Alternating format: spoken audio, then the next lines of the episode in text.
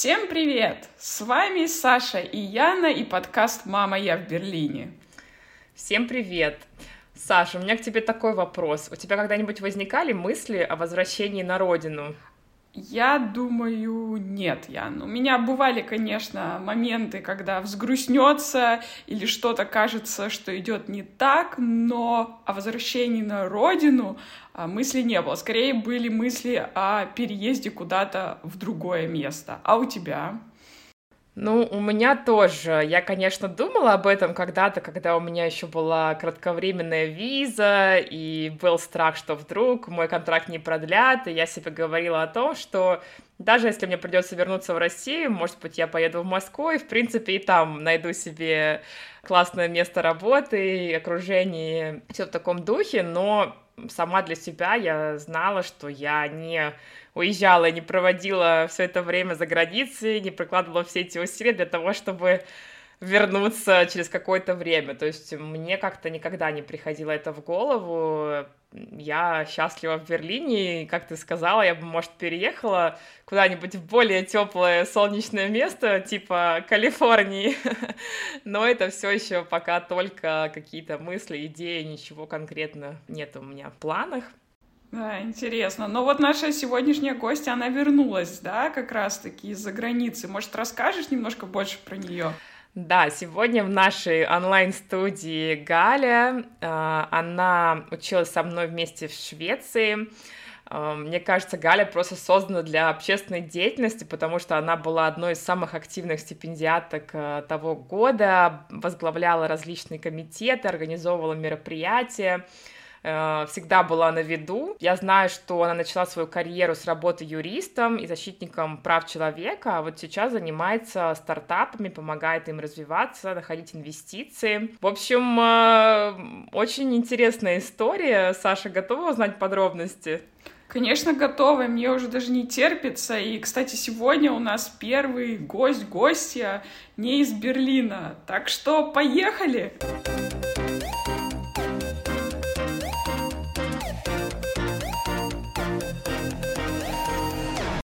Привет, Галя. Привет, Яна. Привет, Саша. Очень рада быть сегодня с вами. Привет, Галь. Спасибо, что пригласили. Да, спасибо, что пришла. Ты сегодня с нами разговариваешь из Киева, правильно я понимаю? Да, сегодня из Киева. Тогда, пожалуй, наш первый вопрос э, будет э, такой. Почему ты в Украине? То есть как так получилось, э, что все твои приключения за границей э, закончились тем, что ты вернулась на родину? А, я вообще очень люблю приключения и люблю экспериментировать, поэтому я поездила, поучилась, поработала в разных странах и вернулась э, домой чтобы все применять здесь на практике, поскольку Украина сейчас становится технологическим хабом в Восточной Европе, и здесь очень много возможностей э, для самореализации. Э, если в других странах Европы или Америки там уже, э, скажем так, все устаканилось каким-то образом, и очень как бы много сфер, где нужно уже э, развивать то, что до тебя создали, э, и оно, в принципе, работает хорошо. А я такого склада человека, которому очень интересно с нуля что-то развивать, э, быть креативной, применять всякие нестандартные подходы и так далее. Поэтому мне кажется, что Украина вот в то время, когда я вернулась, это, кстати, было ровно три года назад, а, это было идеальное место, где можно было вот как раз экспериментировать и создавать что-то новое интересное. Галя, расскажи, как у тебя появилась эта мысль вернуться? Ну, и для наших слушателей, да, наверное, необычный такой сегодня у нас формат. Мы обычно начинаем, так скажем, сначала, да, то есть как человек уехал за границу, в твоем случае мы решили начать с конца. Ты уже вернулась сейчас в Украину, и интересно понять, как это решение к тебе пришло. Ты нам потом расскажешь, что ты жила и в Швеции, и в Канаде, но было ли это такое решение, которое появилось, и вот ты решила переехать, или ты, допустим, возвращалась периодически в Украину и начала видеть какие-то возможности? Расскажи, пожалуйста, нам. А, да, вот как раз в моем случае был последний вариант. в 2008, ну, так просто для справки, я уехала из Украины в 2014, вернулась в 2019. А, в 2014, когда я уезжала, ну, вы все знаете, все политические новости, как бы так сложилось просто, скажем, даже в какой-то мере спонтанно, потому что э, все, что происходило в Украину, абсолютно никак не было связано с тем, что я решила уехать учиться в Швецию. А, в 2013 еще, когда все было хорошо и замечательно в стране, а, я поехала первый раз на Э, шестинедельную программу в университет Осло, и там у меня такой произошел э, момент, когда я решила, что о, это какой-то интересный новый опыт, и я хочу продолжить. И после этого я поступила уже в Швецию и в разные другие страны, выбрала э, в итоге Швецию. Поэтому просто так совпало, что это был 2014 год. Соответственно, в то время ни о каких инновациях речь не шла, все были сосредоточены только лишь на том, что происходило на политических аспектах. А, поэтому, конечно, было очень сложно, и э, даже находясь в Швеции, у меня душа болела, и, э, конечно, я приезжала на каникулы э, зимой и летом домой. Потом, когда я переехала в Канаду, это тоже было спонтанно, потому что я поехала за мужем. И в 2018 уже, когда я очередной раз приехала в Украину летом, я впервые услышала, что у нас, оказывается, есть своя силиконовая долина, которая буквально там вот недавно была создана. Мне стало очень интересно, я сразу на Фейсбуке начала следить. Э, это инновационный парк Юнит Сити. Просто была подписана на новости э, странички, на людей, которые там работают. И в какой-то момент, это был декабрь 2018, я случайно наткнулась на новость, что создается акселератор — и как раз э, ищут директора по партнерству. И я думаю, ну это же прям меня ищут. То есть все вот просто вот идеально описание, вот четко про меня. Ну и плюс я была знакома с э, темой акселераторов, потому что свой акселератор создавала в Ванкувере, в Канаде, и также проходила акселерационную программу в Университете Британской Колумбии. Поэтому, ну, как бы помимо того, что я нетворкер и э, с партнерствами у меня все хорошо и с английским, э, здесь еще был такой момент, что как раз э, мне интересна была тема именно акселераторов технологических. Поэтому я вообще не раздумывая сразу написала SEO этого акселератора, милое сообщение, что вот я из Канады, но готова вернуться, и его это очень тронуло. И потом я приехала к сестре, она на тот момент жила на Кипре, там мы практически месяц там у нее были. А, и в этот момент мы что-то созванивались с этим SEO, а, и э, то есть у нас было все общение онлайн. Он спрашивает, ну когда ты уже приедешь в Киев, потому что нам срочно нужно. Я говорю, ну вот уже через неделю буду. И я прихожу на уже тет-а-тет собеседование последнее. И он говорит, ну все, завтра выходи. Я говорю, окей. И звоню мужу, говорю, все, я задаю билет, я обратно не лечу. А он вообще про это не знал. То есть ему даже не говорила, что я там кому-то писала, куда-то подаюсь. То есть для него это был такой шок э, немного, но как-то так э, в итоге все хорошо получилось. То есть муж сидит в Канаде, ждет, пока ты вернешься, да. ты ему звонишь, я не вернусь. Примерно так и было, да. Слушай, э, Буквально в двух словах, что такое акселератор для наших слушателей, поясним.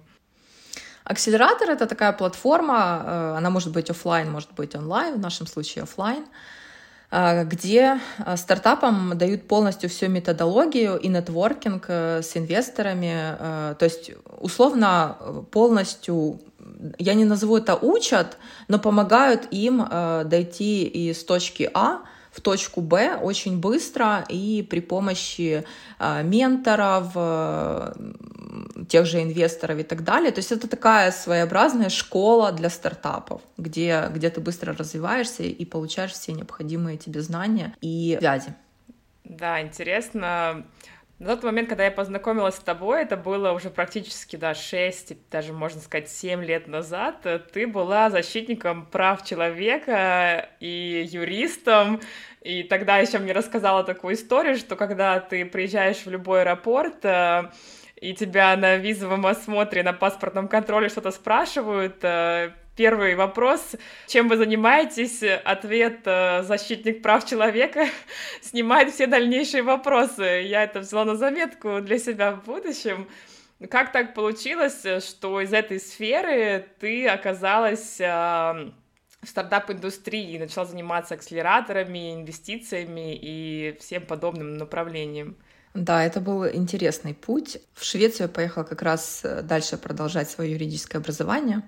То есть в общей сложности, получается, я училась на юриста 8 лет и работала да, по защитникам прав человека. А, и там на программе я впервые э, услышала, что, оказывается, права человека — это э, не публичная сфера, как мы всегда считали, как нас учили. То есть для меня это был вообще мега-инсайт, потому что в Украине о таком в принципе не слышали на тот момент. А, там было два очень интересных курса. «Бизнес и права человека» один назывался, второй э, как раз по устойчивому развитию. А, и вот они, наверное, были такими двумя курсами, которые открыли мне глаза э, на то, что не нужно зацикливаться вообще на публичности прав человека, а можно к правам человека прийти через бизнес. И как раз э, свою работу дипломную я поехала писать в Канаду, в Университет Британской Колумбии по обмену. И там э, почему вообще туда? Потому что Ванкувер это вообще, наверное, одно из немногих мест на планете, где конкретно тема социального предпринимательства развита лучше всего. То есть э, там просто выходишь на улицу и на каждом углу находишь какой-нибудь бизнес социальный. Поэтому это было идеальное место, чтобы как раз э, все изучить вообще в корне. А, и а, как-то так получилось, что, будучи в университете Британской Колумбии, я, конечно же, ходила на разные мероприятия, конференции, знакомилась с людьми, э, состояла в разных сообществах и э, познакомилась с ребятами, и мы начали делать вот этот акселератор для иммигрантов. Конечно, он был тоже, с одной стороны, как часть социального предпринимательства, тема, которая мне интересна. С другой стороны, это о правах человека, потому что иммигрантам, которые только приехали в страну, живется нелегко на, первый, на первом этапе. А, поэтому как бы эм, этим проектом я закрыла вот все свои вот эти вот пазлики, которые хотела, и права человека, и бизнес, и социальное предпринимательство. А, и, и, и даже технологии, потому что э, как бы это должна была быть в итоге э, эпка, где, через которую э, новые иммигранты могли получать знания и сразу понимать вообще, как открыть свой бизнес в Канаде. Ну, в принципе, это если так не знаю, кратко, потому что на самом деле я проходила очень большой путь вообще внутренней трансформации. Как человек, которому интересно очень многое, я пыталась вот найти то, э, ту сферу, где я могу соединить вообще все свои интересы в один. Э, и творчество, и лидерство, и предпринимательство, и права человека. Поэтому как бы вот э, Акселератор для иммигрантов это был первый такой проект, э, но случилось все именно благодаря тому, что у меня был бэкграунд в правах человека. То есть путь был очень долгим, таким э, и интересным, но в итоге я оказалась вот в технологиях, где можно применять э, тоже свои знания по правам человека. Почему? Потому что все, что связано даже сейчас с искусственным интеллектом и так далее, это все завязано на этике, на личной этике предпринимателей — и моя идея э, моего исследования в Канаде была, кстати, как раз о том, что если мы привыкли, что права человека это что-то, что тебя заставляют там не нарушать, да, то если мы говорим о социальном предпринимательстве, то здесь наоборот, здесь о твоем менталитете, о твоем мышлении, которое изначально должно быть этическим и направленным на то, что ты какую-то социальную проблему решаешь, а если ты уже в принципе решаешь социальную проблему, то у тебя даже мысли не возникнет на, нарушать чьи-то права. Поэтому, наверное, вот это та идея, которую я сейчас, чтобы не делала, чем бы ни занималась, пытаюсь э, всегда имплементировать в процесс. Вау, то, что ты расскажешь, это, конечно, безумно интересно, на самом деле, видеть точнее, слышать от тебя вот этот путь трансформации, как э, знания, которые ты получала в течение да, своей жизни разных сфер, ты сейчас имплементируешь уже в э, акселераторе. Но хочется вернуться немножко в тот момент, вот э, Канада, да, ты говоришь, э, все, мужу, я не, не возвращаюсь. Ты ехала в Украину больше потому, что возможность такая появилась карьерная, и тебе очень это стало интересно? Или все-таки жизнь в Канаде тебя тоже подталкивала к тому, чтобы искать эти возможности вне Канады? И то, и другое потому что я человек открытый, э, я всегда в первую очередь вижу возможность. Где эта возможность, мне особо не важно. Это может быть Канада или другая страна. А, но э, в тот момент совпало несколько факторов. Э, первый фактор — это то, что я очередной раз потерялась, потому что для того, чтобы у меня был хороший карьерный рост, мне ну, нужно было срочно получать гражданство, а у меня на тот момент была только рабочая виза, которую я постоянно продлевала и продлевала. А, то есть мне нужно было пройти еще путь получения ПМЖ в Канаде и потом уже гражданство. А, соответственно, этот был такой камень преткновения, потому что, а, ну, несмотря на то, что я легко находила работу благодаря э, тому, что была в украинской э, комьюнити в Канаде, и, в принципе, в Канаде, как и в США, и в других странах, э, хорошую работу ты всегда найдешь только по рекомендации, потому что они в первую очередь смотрят на рекомендации. Любой работодатель у тебя запрашивает всегда в первую очередь рекомендации. А, поэтому э, на это нужно было делать ставку. Как только я приехала, первым делом, что я сделала, это наладила связи и хорошие отношения э, с людьми, которые там уже давно живут, и работают и чего-то добились, да. А, вот, поэтому в этом э, аспекте было все окей. Но э, был в другой момент вот то, что нам много э, работ, которые мне нравились, нужно было быть гражданином Канады. А, и начинать там с позиции стажера мне не сильно хотелось, потому что, ну, сколько уже можно быть стажером, как бы хочется уже развития, тем более ты знаешь, что ты для этого проделала такой огромный путь. Вот. А на какие-то должности постарше э, нужен паспорт канадский. Галь, давай здесь этот момент проясним, потому что это тебе как бы открыто говорили, что мы нанимаем на эту должность граждан Канады, или тебе просто отказывали, но ты как бы потом задним числом понимала, что это, наверное, из-за этого? Э, не-не-не, э, во многих э, вакансиях прямым текстом было указано, что обязательно нужно гражданство. Я все равно подавалась, шла, потом, когда в процессе интервью оказывалось, что у меня его нет, ну, как бы разводили руками, говорили, окей, ну, нет. Это очень такой интересный инсайт, потому что в Германии такого вообще нет. А почему так? Э, почему рабочая виза не котируется для такой работы? Это просто какое-то их личное предпочтение или же это как-то обусловлено бюрократическими моментами? Э, есть э, на законодательном уровне, скажем, такие правила, которые гласят о том, что, эм, опять же, это о защите своих граждан. Э, всегда работа должна быть предоставлена в первую очередь гражданам, потому что, ну, для этого, собственно, они не граждане, а государство должно о них заботиться. И э, очень в редких случаях на работу могут взять человека с рабочей визой, э, только если работодатель э, докажет, что именно этого человека из-за того, что там какая-то сфера особенная, ну, например, не знаю, там взяли украинца, потому что компания занимается экспортом или импортом, да, и имеет какие-то связи с Украиной. Вот если такой случай, тогда без проблем. Если это что-то другое и есть очень много кандидатов канадцев на эту должность, то им э, приоритетное право, э, потому что они защищены законом таким образом. Вот и весь секрет.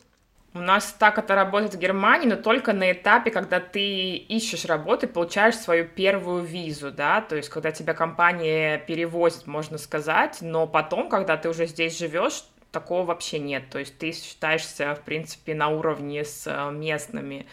Да, я теперь понимаю, почему так сложно найти что-то в Канаде достойное. Э, нет, но на самом деле это просто лично моя история, поскольку обычно Канада это же очень такая и immigrant-friendly да, страна, э, и люди часто туда переезжают уже с видом на жительство, которое они получили, будучи еще у себя в стране.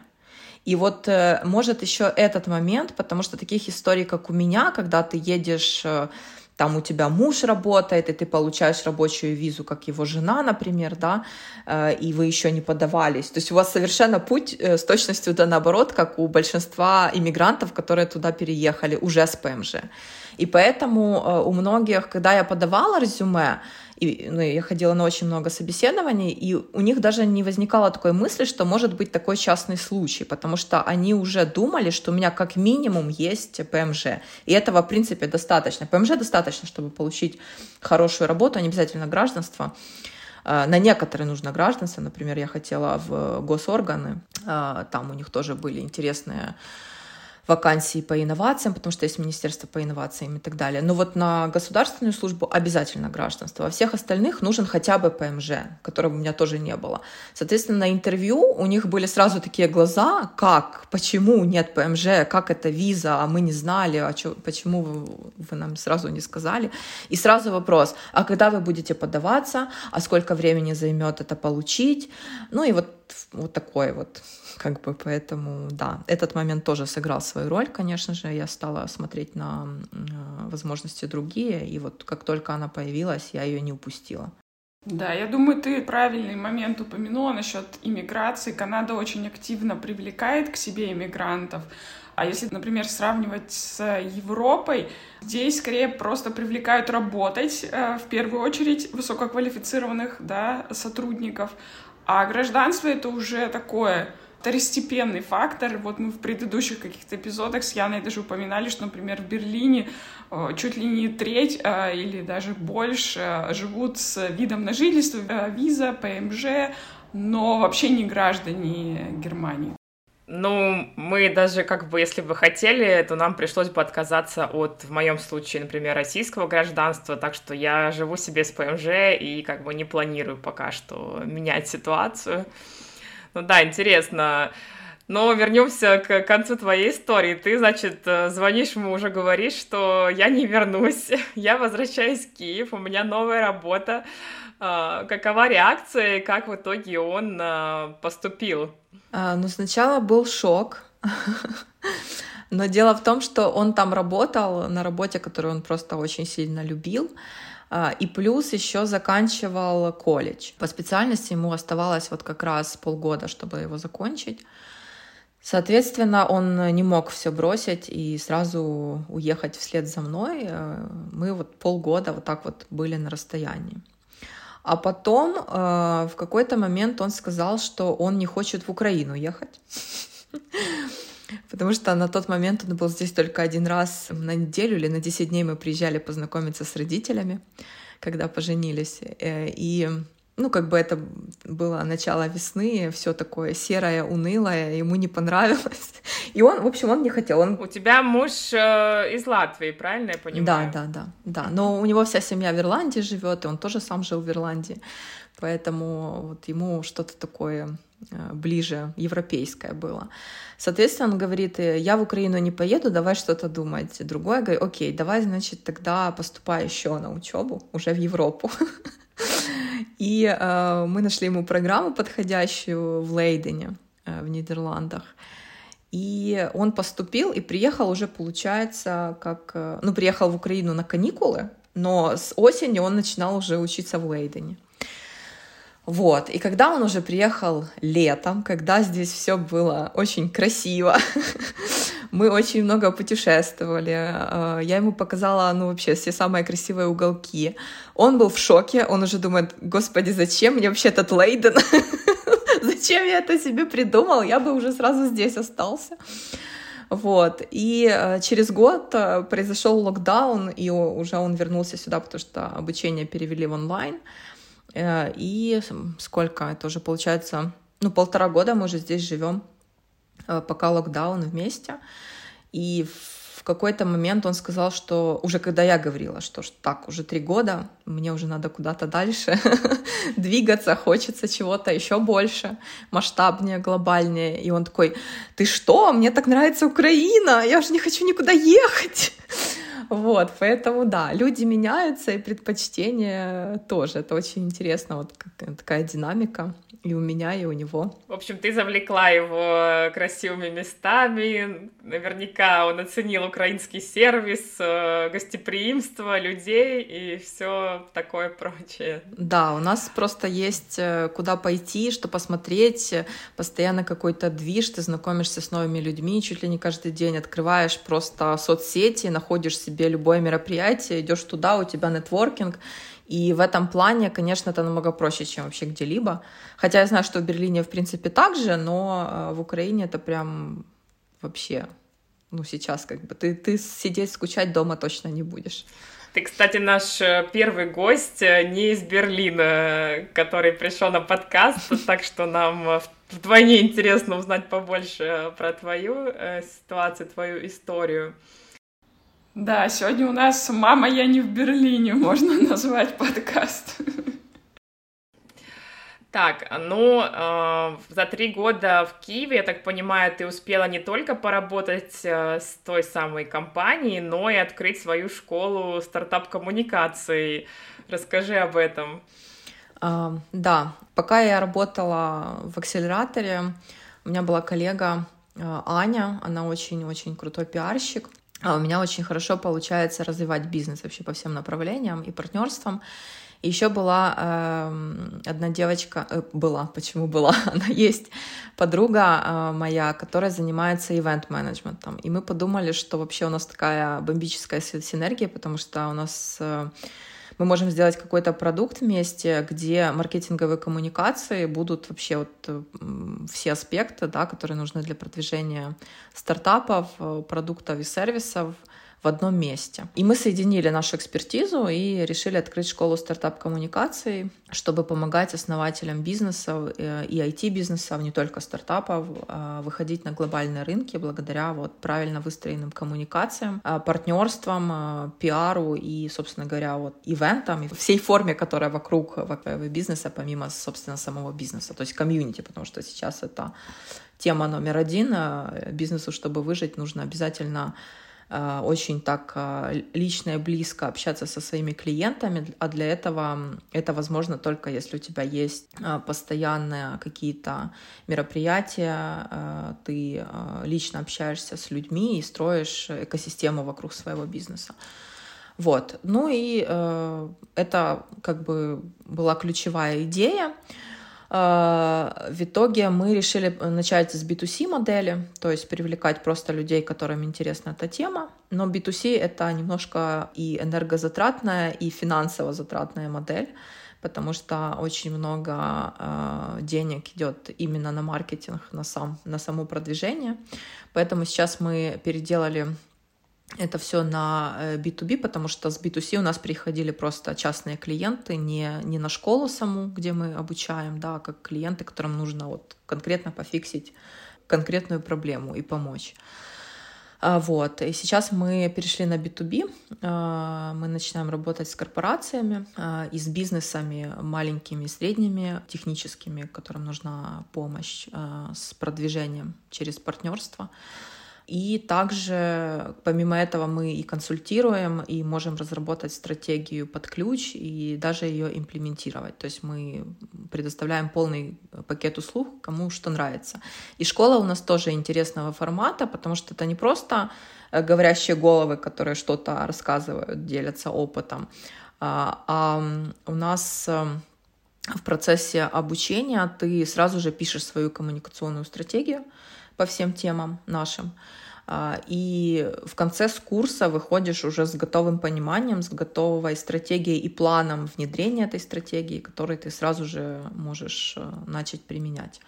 А, поэтому, мне кажется, такой подход, он тоже своего рода инновационный, потому что мы ну, соединили да, вот этот консалтинг плюс э, обучение. То есть это не, не, не классическая школа, где только обучают.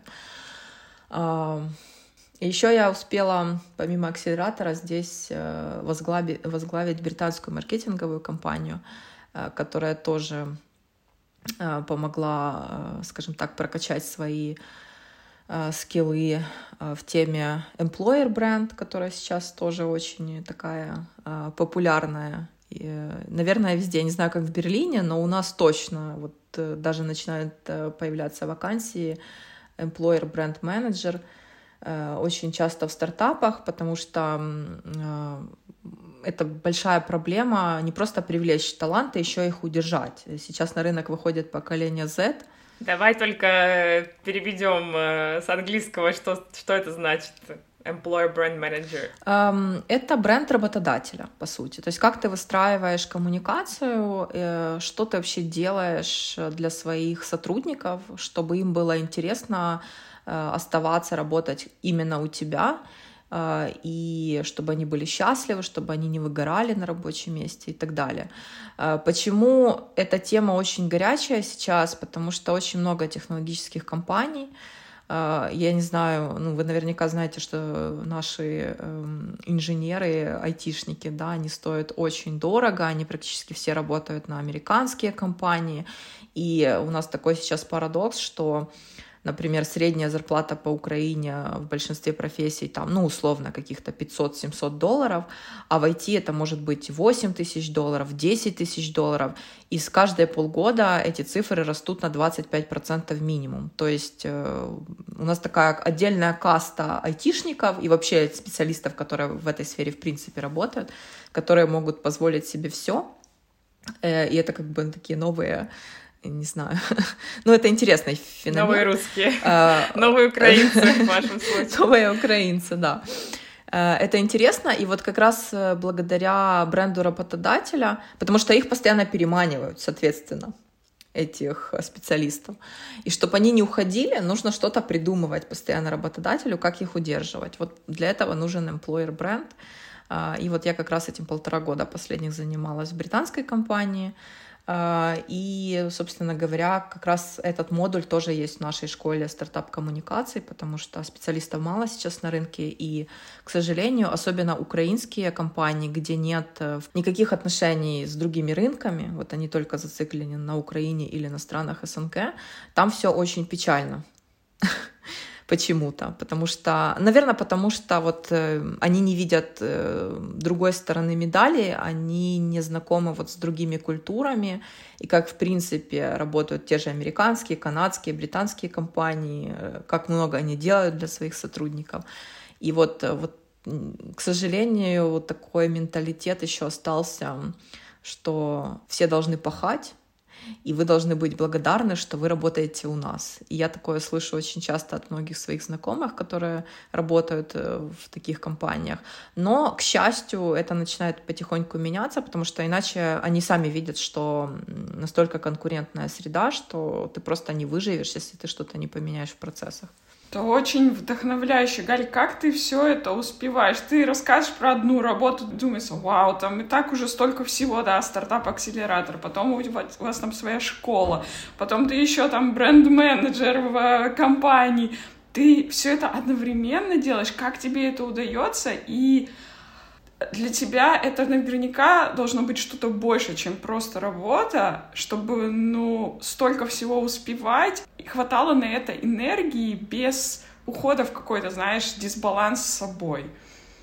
На самом деле э, в этом году я хочу сконцентрироваться только исключительно на своих проектах и на творчестве, потому что что я поняла э, вот за эти три года, да и раньше тоже, просто раньше я была в других обстоятельствах, где некогда было рефлексировать и думать, нужно было в чужой стране э, делать себе имя, э, и это было сложно. А здесь, когда как бы имя уже есть, тебе можно сфокусироваться на каких-то своих тонких душевных переживаниях, то ты начинаешь что-то видеть, чего ты раньше не видел.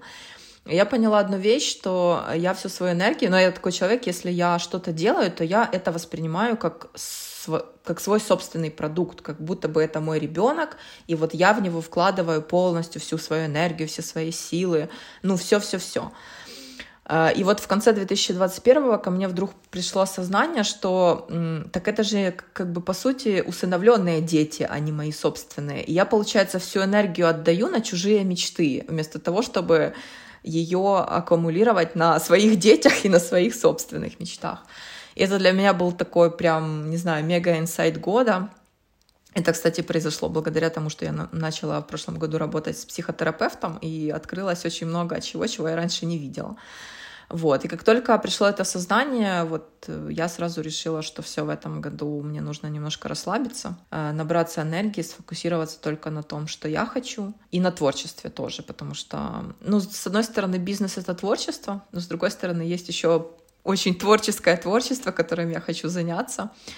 Э, я хочу книгу написать, потому что раньше я очень много писала, а сейчас на это просто не оставалось уже времени и сил.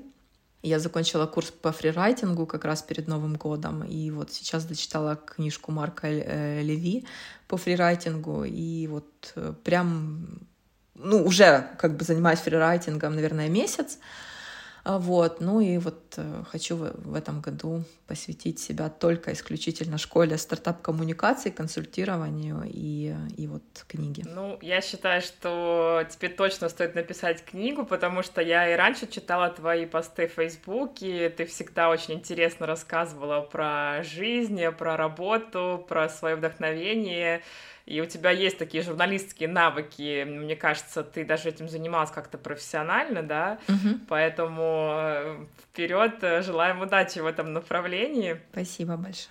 Вот касаемо бренда работодателя, на самом деле ты права, вот у меня сейчас э, мой молодой человек работает в компании, которая занимается artificial intelligence, и у них почти все инженеры из Украины. Я была так приятно удивлена. А, расскажи, что нужно работодателю в 2022 году, чтобы удерживать сотрудников, э, вот в двух словах буквально. Много чего. Э, первое, с чего нужно начать, это совпадение по ценностям. Причем здесь очень важно, чтобы компания, те ценности, которые она транслирует публично, они действительно были в компании на примере моей предыдущей, последней работы британской компании, у нас были три ценности основные. Это быстрее, умнее и счастливее. То есть было очень важно, чтобы это был всегда A-player, да, э, как бы топ-специалист, э, талантливый, э, который может быстрее и нацелен на результат всегда и находить нестандартные решения проблем. И, конечно же, это человек, который не только сидит за компьютером, а умеет развлекаться вместе со всей командой. Это было очень важно. И вот как раз во всех своих кандидатах мы искали, чтобы всегда был баланс между умением развлекаться, то есть не быть занудой. Это очень важно, потому что такое занудство или Э, не знаю, там, э, например, саркастических людей, э, циников и вот прочих таких мы не брали, даже если они были топ-топ-топ, там, я не знаю, супер талантливыми и быстрыми. Вот. Это очень важно было. Поэтому всегда компания смотрит в первую очередь на то, какие у нее ценности, и потом подбирает сотрудников релевантно этим ценностям. Это первый момент. Второй момент — это, конечно же, постоянный э, фидбэк, постоянная обратная связь э, от э, своих коллег. Э, Причем связь дает не только начальник на работу, да, вот 360 view, э, review, но также и он берет анонимно всегда фидбэк своих подчиненных на свою собственную работу. А, у нас в компании был отдельный человек, который этим занимался. То есть э, это такой safe space, мало того, что анонимно, ты мог знать, что как бы это человек совершенно третий соберет информацию, проанализирует и потом донесет ее до адресата правильно. То есть обратная связь это второй момент. А, третий момент, причем обратная связь еще, кстати, забыла сказать, должна быть и не только в отношении каких-то рабочих моментов, но также в отношении того, а что бы э, сотрудники хотели поделать помимо работы вместе. Может, кто-то хочет какой-то курс, например, пройти. У нас эм, оказалось, что очень многие хотели делиться знаниями с остальными, своими собственными. И э, поэтому мы сделали летом такой курс, э, где каждую неделю кто-то делал лекцию для всех вообще по любой теме. Это могла быть тема хобби человека, либо профессиональная. То есть не обязательно привязка должна была быть к профессиональной деятельности. Это могло быть вообще все что угодно. Там йога, какие-то архетипы и так далее. Было очень интересно. Э, то есть, если нужно понимать, если у людей есть вот это эм, желание делиться знаниями, соответственно, ты должен так выстраивать процессы, чтобы, во-первых, э, их где-то устраивать на публичные выступления. Для этого мы партнерились с различными технологическими сообществами в Украине, и наши сотрудники могли быть там спикерами и рассказывать о себе на большую аудиторию. Соответственно, эта потребность тоже закрывалась. А, и что еще? Ну и, конечно же, придумывать всякие активности помимо работы, причем, а, поскольку у нас коллектив был очень творческий, у нас там 90% а, ребят в Украине это были дизайнеры, поэтому им часто хотелось поделать что-то, ну, не просто там, хотя мы в ресторан ходили постоянно, но ресторан это скучно. Им хотелось вместе что-то руками поделать, полепить. Мы, например, делали в прошлом году еще веночки, вот Крисмас, вот эти вот, э, которые над камином можно повесить. Такой хороший тимбилдинг. Причем мне бы самой это никогда идея не пришла, потому что, ну, я люблю, я творческая, я люблю что-то делать, но вот так, чтобы мне прям самой э, пришла идея в голову, что я это могу предложить своим коллегам вместе, там, не знаю, полепить из глины или что-то такое, конечно, нет. Поэтому для этого было важно вот именно получить э, идею извне от них, что они, что они этого хотят. Ну, это, наверное, такие основные моменты. То есть возможность роста, возможность проявления, а, а, и еще, э, наверное, третье, если мы берем топ-3, то третье, что было важно, это признавать маленькие и большие победы э, каждого отдельного человека и команды вместе. Э, у нас были еженедельные созвоны, и на этих созвонах каждый рассказывал о том, что лично он сделал, и как это помогло э, общему проекту, как вообще команда взаимодействовала в этом задании и так далее. Даже если это было что-то вот действительно такое, что на, нам с нашим э, украинским, русским менталитетом тоже не, не придет сразу на ум, чтобы этим там хвастаться и говорить прилюдно, то вот для меня был такой инсайт, потому что на самом деле это важно вот даже самые маленькие шаги э, показывать, и чтобы все о них знали, потому что э, маленькие шаги в итоге нас приводят к большому результату. А у нас в культуре очень часто э, все хотят сразу результат, и никто не видит и не понимает, а как много работы стоит за этим результатом.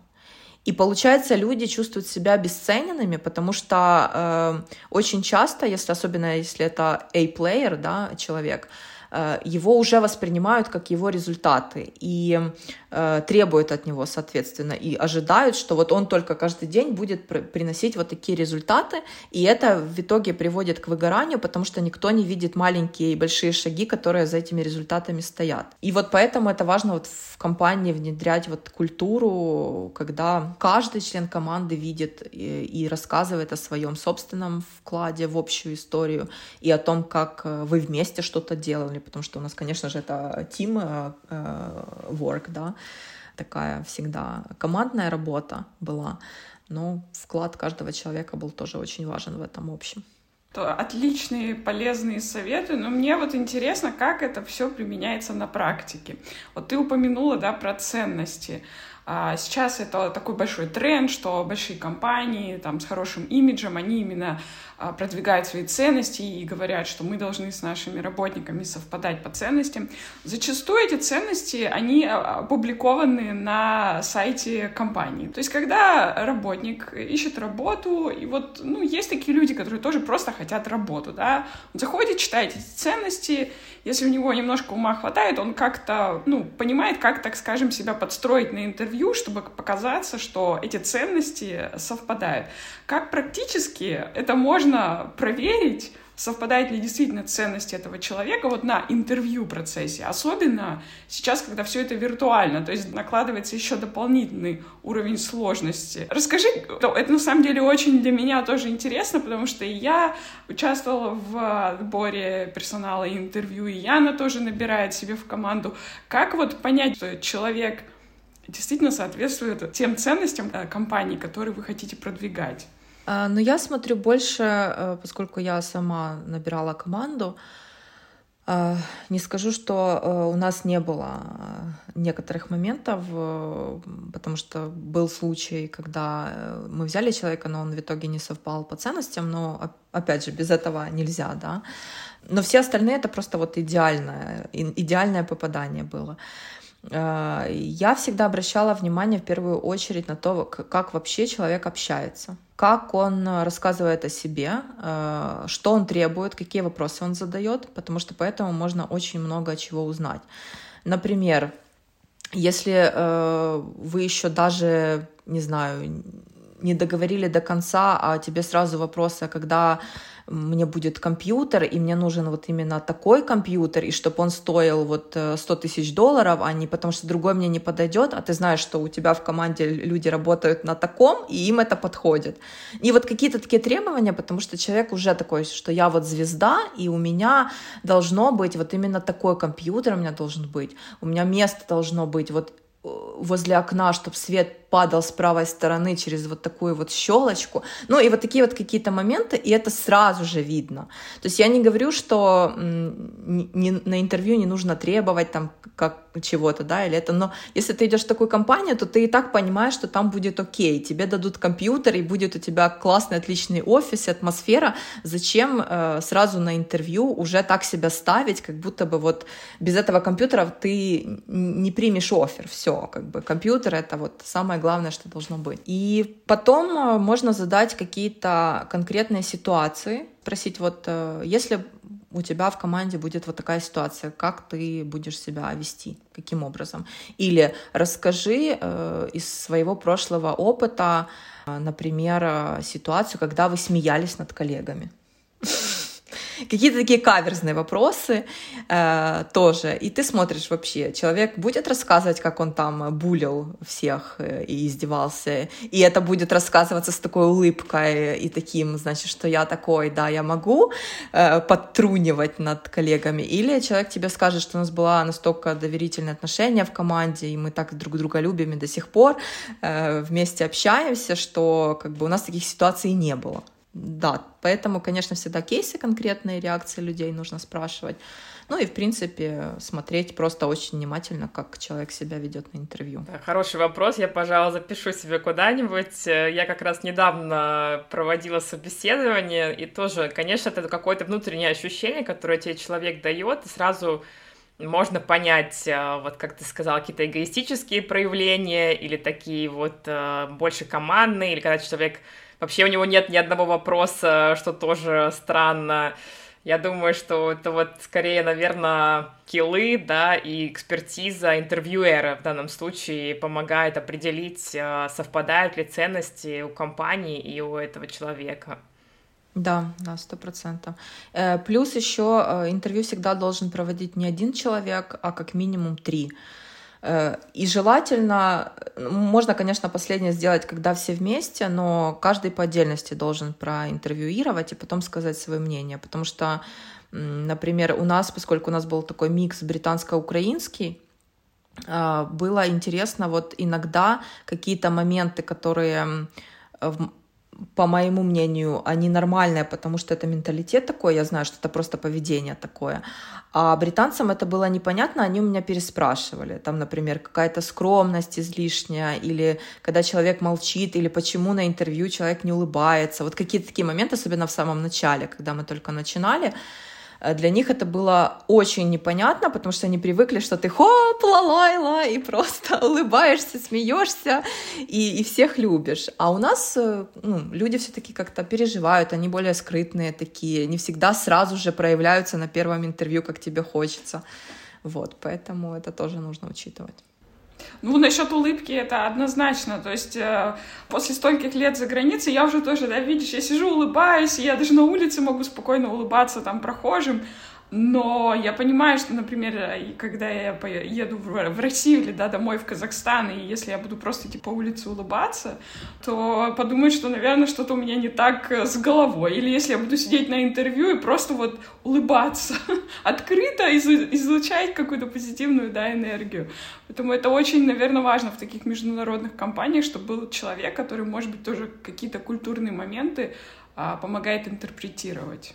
Ну да, у нас люди как-то более сдержанно себя ведут, особенно, я думаю, разработчики или айтишники, так это вообще особый тип людей, которых нужно тоже понимать. Uh, ну, спасибо за такой экскурс. Мне кажется, это было очень полезно и нам, Саше, и нашим слушателям. Uh, такой вопрос, наверное, уже завершающий. У тебя много проектов, много планов творческих. Ну вот какие есть мечты и что бы хотелось в будущем в плане места проживания, ну и, конечно, карьеры, может быть, даже личных каких-то планов? А, в плане будущего места проживания я на самом деле открыта. Я считаю, что я космополит, поэтому мне было бы интересно пожить где-нибудь еще. А, в идеале мне очень нравится такой формат, не знаю, sabbatical, джабатикал, я еще это тоже называю, придумала себе в этом году, что, возможно, я хочу джабатикал, поработать просто в разных странах, а, не обязательно длинными периодами, но если человек, на какую-то проектную работу, например, можно, да, если нужно компаниям какое-то экспертное мнение по нашему рынку или, опять же, по рекрутингу, Э, наших специалистов, то можно просто там ездить в разные страны и консультировать. А, такой формат мне просто было бы интересно, потому что, как я уже сказала, я, экс, я экспериментатор, и мне хочется, пока я молода, э, взять от жизни все вот именно в таком ключе, да, как можно больше какого-то опыта э, мультинационального, э, других стран, э, новых интересных людей. Опять же, почему это для меня важно еще и в творческом аспекте, э, потому что ты собираешь истории, которые мож, можешь потом э, использовать э, в книгах. А, поэтому просто сидя на одном месте и общаясь с одним и тем же кругом людей, ты этих историй много не наберешь. Поэтому это очень важно и для творческой составляющей в моем случае. Вот, поэтому, ну, не исключен такой вариант, что в этом году, если будет какие-то предложения или что-то интересное, то я куда-то поеду. Но пока я как бы не ставлю себе, что это вот цель у меня, и я просто смотрю, присматриваюсь, так немножко плыву по течению сейчас, потому что я этого никогда не умела делать, и наконец-то у меня появился шанс научиться плыть по течению. Вот, поэтому мне интересно, что к какому берегу, да, я приплыву или какая возможность мне приплывет навстречу. Это пока вот такой, такая моя цель э, краткосрочная на 2022 Э, смотреть, использовать возможности, находить э, что-то новое, интересное для себя, и потом посмотреть, во что это в итоге выльется. Или в книгу, или в новый проект, или в бизнес. И в то, и в другое, и в третье. Ну, мы желаем тебе успеха, и я уверена, что у тебя будет множество возможностей, еще интересных, захватывающих, потому что ты к ним стремишься, ты для них открыта. Наверное, крепких нерв твоему мужу, потому что, видимо, это не, не первый и не последний раз, когда ты позвонишь и скажешь, все, я переезжаю в Австралию. Вот, спасибо, Галя, за это прекрасное, воодушевляющее э, интервью. Очень было приятно с тобой пообщаться. Я думаю, ты зарядила и нас, и наших слушателей тоже на новые какие-то свершения. Спасибо, девочки, это очень взаимно. Я вам тоже желаю, чтобы э, погода пасмурная в Берлине, хотя я вижу там э, у Яны на заднем фоне вроде солнышко сияет, но чтобы она э, не портила настроение, чтобы у вас был прекрасный день, прекрасная неделя и прекрасные возможности и люди вокруг солнечные. Спасибо большое. От наших слушателей ждем комментариев. У нас теперь есть страничка в Инстаграме. Пожалуйста, подписывайтесь, э, делитесь впечатлениями. Мы обязательно опубликуем ссылку и дадим контакты Гали, если кому-то есть что ей предложить, кто знает. Э, ну и до новых встреч.